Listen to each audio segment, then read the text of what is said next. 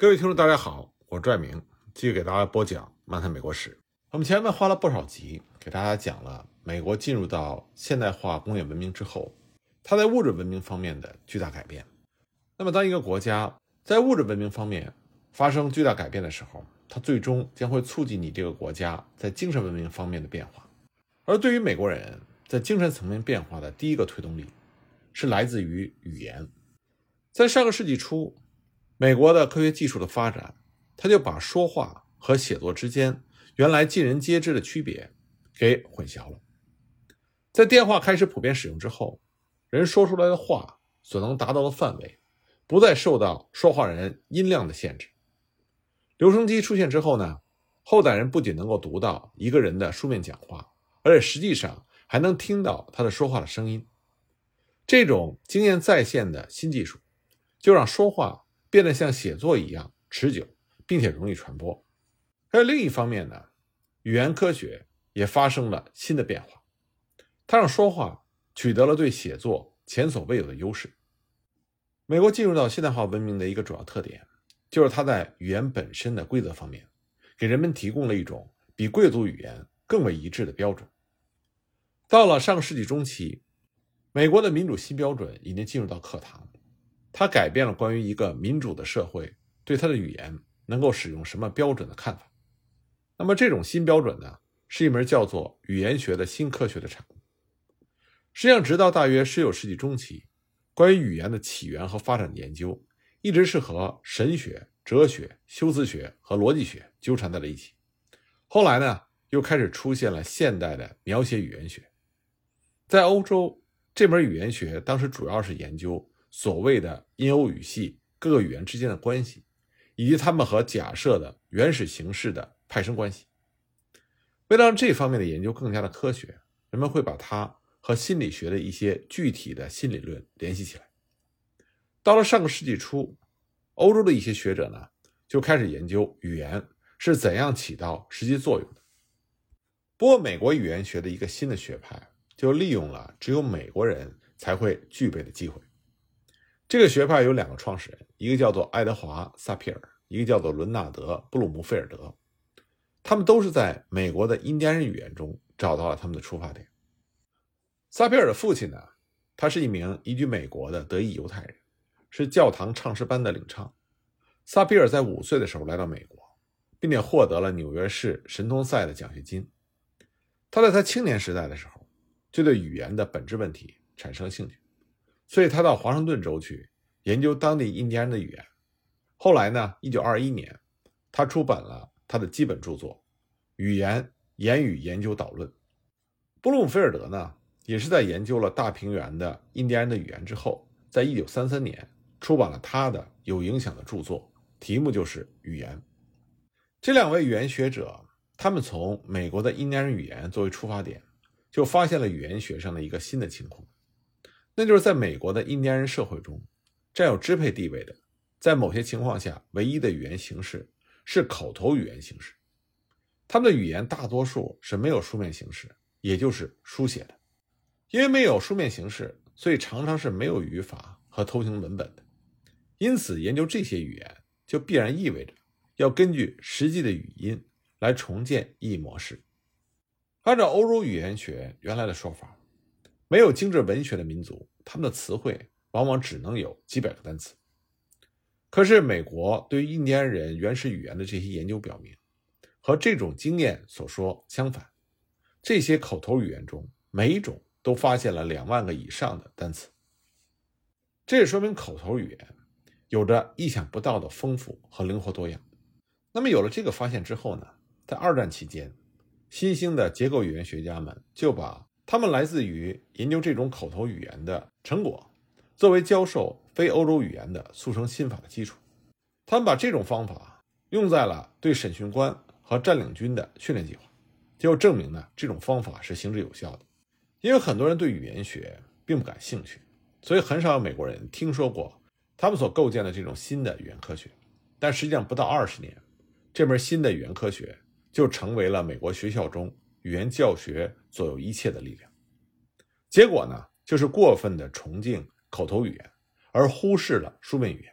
再有就是过分的重视语言的语音部分，而相应忽视了语言的语义作用，以及往往把大多数没有受过教育的本地人中常见的用法，而不是把长期以来约定俗成的正确用法看作是某种语言的标准形式。不过这些在刚开始是非常晦涩难懂的，所以并没有引起大众的注意。这种情况呢，后来因为一个人而发生了改变。这个人的名字叫做门肯，他是在巴尔的摩出生的一位新闻记者。他在美国《信使月刊》的一些专栏吸引了广大的读者。那么他在这些专栏里，门肯呢就用他丰富多彩的口语体，树立了生气勃勃的榜样，从而让他成为了美国语言发展的一代宗将。到了1910年，他收集了一些例子。来说明英国语言和美国语言之间的差异。在一战到来的时候，门肯他潜心于研究语言，就完成了一部不朽的杰作。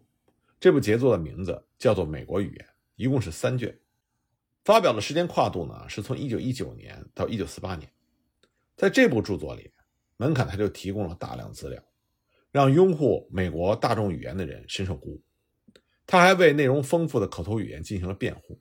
反对学究式的枯燥的语言。那么，在这本著作的第一卷中，门肯就预言说，美国的语言正在迅速的和英国的语言分道扬镳。过不了多久，无论说美国语言或者英国语言的人，彼此都将无法了解对方。二年之后呢，他又说，英国的语言不过正在变成美国的一种方言而已。但尽管门肯的这部美国语言著作是美国语言发展历史上的里程碑式的作品。但是呢，他这部作品写的过于繁琐，因此买的人很多，但是坚持读完的人并不多。正是因为这部著作，文肯本人就成为了美国英语研究协会的台柱子。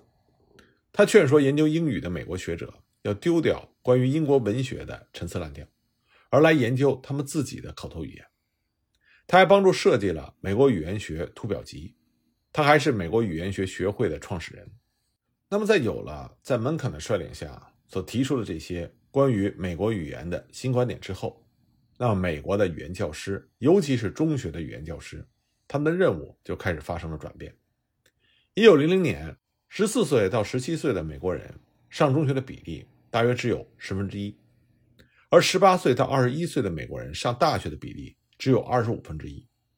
那么，到了一九二零年，中学招生人数增加了三倍。到了一九三零年，十四岁到十七岁的青少年有一半以上在中学学习；十八岁到二十一岁上大学的美国人的比例已经变成了十分之一，而且还在上升。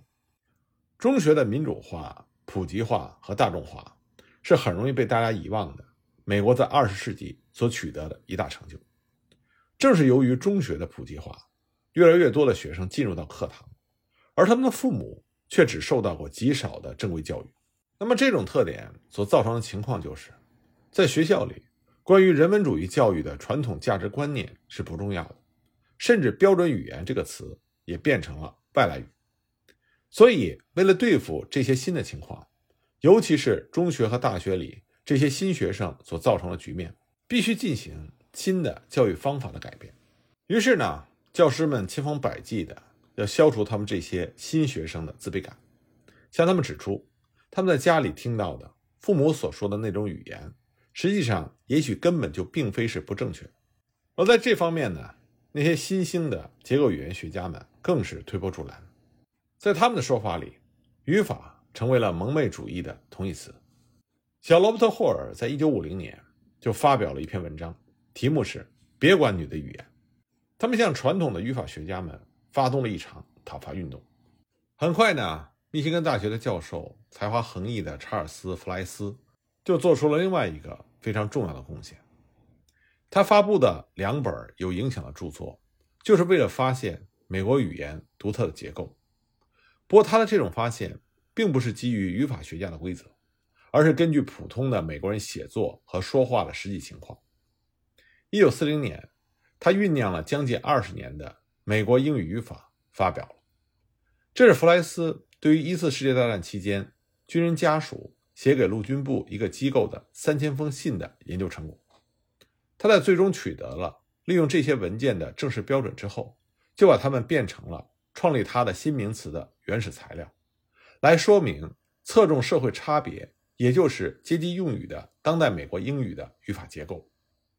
为了弄清楚每一个写信人属于什么社会阶级，弗莱斯还利用了陆军部档案中经过宣誓所填写的履历表。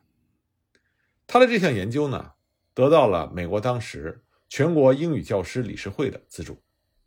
他研究的目的就是要告诉中小学的教师要怎样来改进他们的英语教学。在他的著作里，他坚持一种观点，他说：研究语言的人不是要去处理。一大堆不同的语言形式，这些语言形式是可以很容易的分为错误和正确的语言两大类的。他面对的是一系列复杂的不同的习惯用法，必须按照一套多少有些模糊的所谓一般用法的标准，来把这些语言分成数目不定的类别。那么，正是因为这样的观点，弗莱斯呢，从他的词汇里就排除了正确、错误这些字眼。他极力主张所有的英语老师也应该这么去做。他提出自己的关于描述实际用法结构的一套方法之后，他所得出的结论就是：学校里实际上从来就没有研究过当代英语的真正语法。他力劝英语教师改变方法，把社会上的日常习惯的用法教给学生。但弗莱斯在一九五二年所发表的第二部著作，名字叫做《英语结构》。不过这本书的出发点。不是书面用法，而是口头用法。为了这部著作呢，弗莱斯曾经暗中录下了他家中两部电话机上所进行的五十个小时的普通交谈。当然，他这么做是在法律规定安装电话窃听报警装置以前录下来，所以谈话人毫不知晓。在这本著作里，弗莱斯就抛弃了名词、动词这些他认为已经过时的定义，取而代之呢。是他自己另外搞出了一个完全不同的体系，他把词汇分成第一类词到第四类词四种，那么剩下的词呢，都归到了功能词里面。那么在弗莱斯和他的同道中人们看来，他们所发明的这个体系，总有一天会让语言课堂实现现代化。而将这套体系进一步向前推进的另外一位著名的历史人物，他的名字叫做保罗·罗伯茨。一九五六年的时候。他编写了一本著作，叫做《语法模式》。在这本著作里，他并不去详细的讨论句子错误的本身。在开篇呢，罗伯茨就提醒学生们说，他们所要学的语言在某些方面是世界上最重要的语言，因为世界各地说这种语言的大约有三亿人。但是他马上补充说，在所有这些说英语的人当中，没有哪两个人说的英语是完全一样。我们全都注意到。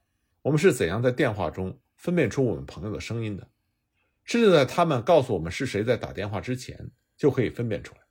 那弗莱斯、罗伯茨他们所提出的这种对语言的新态度，就表达了他们对传统语法学家的蔑视。但是他们的观点呢，也受到了回击，因为有些人就说，语法不通可能会使人无法在社会上发展。但罗伯茨他们反驳说，虽然他们也承认使用所谓正确的语法。会帮助你的社会关系，但这并不影响一种语言形式的本身和另外一种语言形式的本身实际上是完全一样的。同时呢，他们也警告说，在美国的现实社会里，如果你说的语法太正确了，也有可能会产生不利的后果，尤其是当你和普遍大众打交道的时候，使用所谓正确的语法，反而会产生在社会关系上的疏离感。但不管什么样的争论，最终呢？这些新的语言学家还是把美国中学的课堂攻占，英语模式和类似的攻击传统观念的课本开始取代传统的英语语法。受教育的孩子们讲的更多的是人们实际说话的方式。不过，这场语言学的革命在某一方面却发展的比较缓慢，这就是词典。词典呢，往往被认为是语言中的圣经，而且呢，编纂一部大型词典。要耗费巨资，还要进行多年的工作，所以词典上的改变是最缓慢的。不过最终呢，一九六一年，一部引人注目的全新词典问世了。这就是在一九六一年九月二十七日，在马萨诸塞州出版的韦氏第三版新国际词典。这本两千七百二十页的词典重十三磅半，售价四十七点五美金。编纂这部新词典，一共耗资三百五十多万美金，是由一百多位专家和无数顾问所组成的一个班子完成的。主要的词汇部分，根据一千万个例证，一共收入了四十五万个词目，其中包括旧版词典里所没有的十万个新词和新的解释。那么这本词典的出版，很显然是美国出版界的一件大事，所以在各大报纸和杂志上。就出现了很多的评论，那么在这些评论中呢，抨击属于少数，但是抨击的力度非常的大。像李士满新闻导报就宣布说，韦氏词典完全失败了。像华盛顿邮报的一篇社论则劝告读者说，不要丢掉你的旧版韦氏词典。那么还有杂志评论说，说这本新版的韦氏词典是一份好斗的文件，他们想摧毁的。是每一个区别正确用法和错误用法的判断标准。可以说，有相当数量的有地位的报纸撰稿人和文学评论杂志的编辑们对这本词典深恶痛绝。但这恰恰说明了这场在美国语言上不引人注目的革命已经达到了什么样的程度。尽管遭遇到了一定数量的抨击，但是没有任何一位批评家能够否认这个新版的韦氏词典。是对美国英语习惯用法的一种准确的、最新的、全面的描写。那么，这部新版韦氏词典它最大的特点是什么呢？特点就是它里面收录了大量的美国口语。关于这方面的情况呢，我们下一集再继续给大家讲。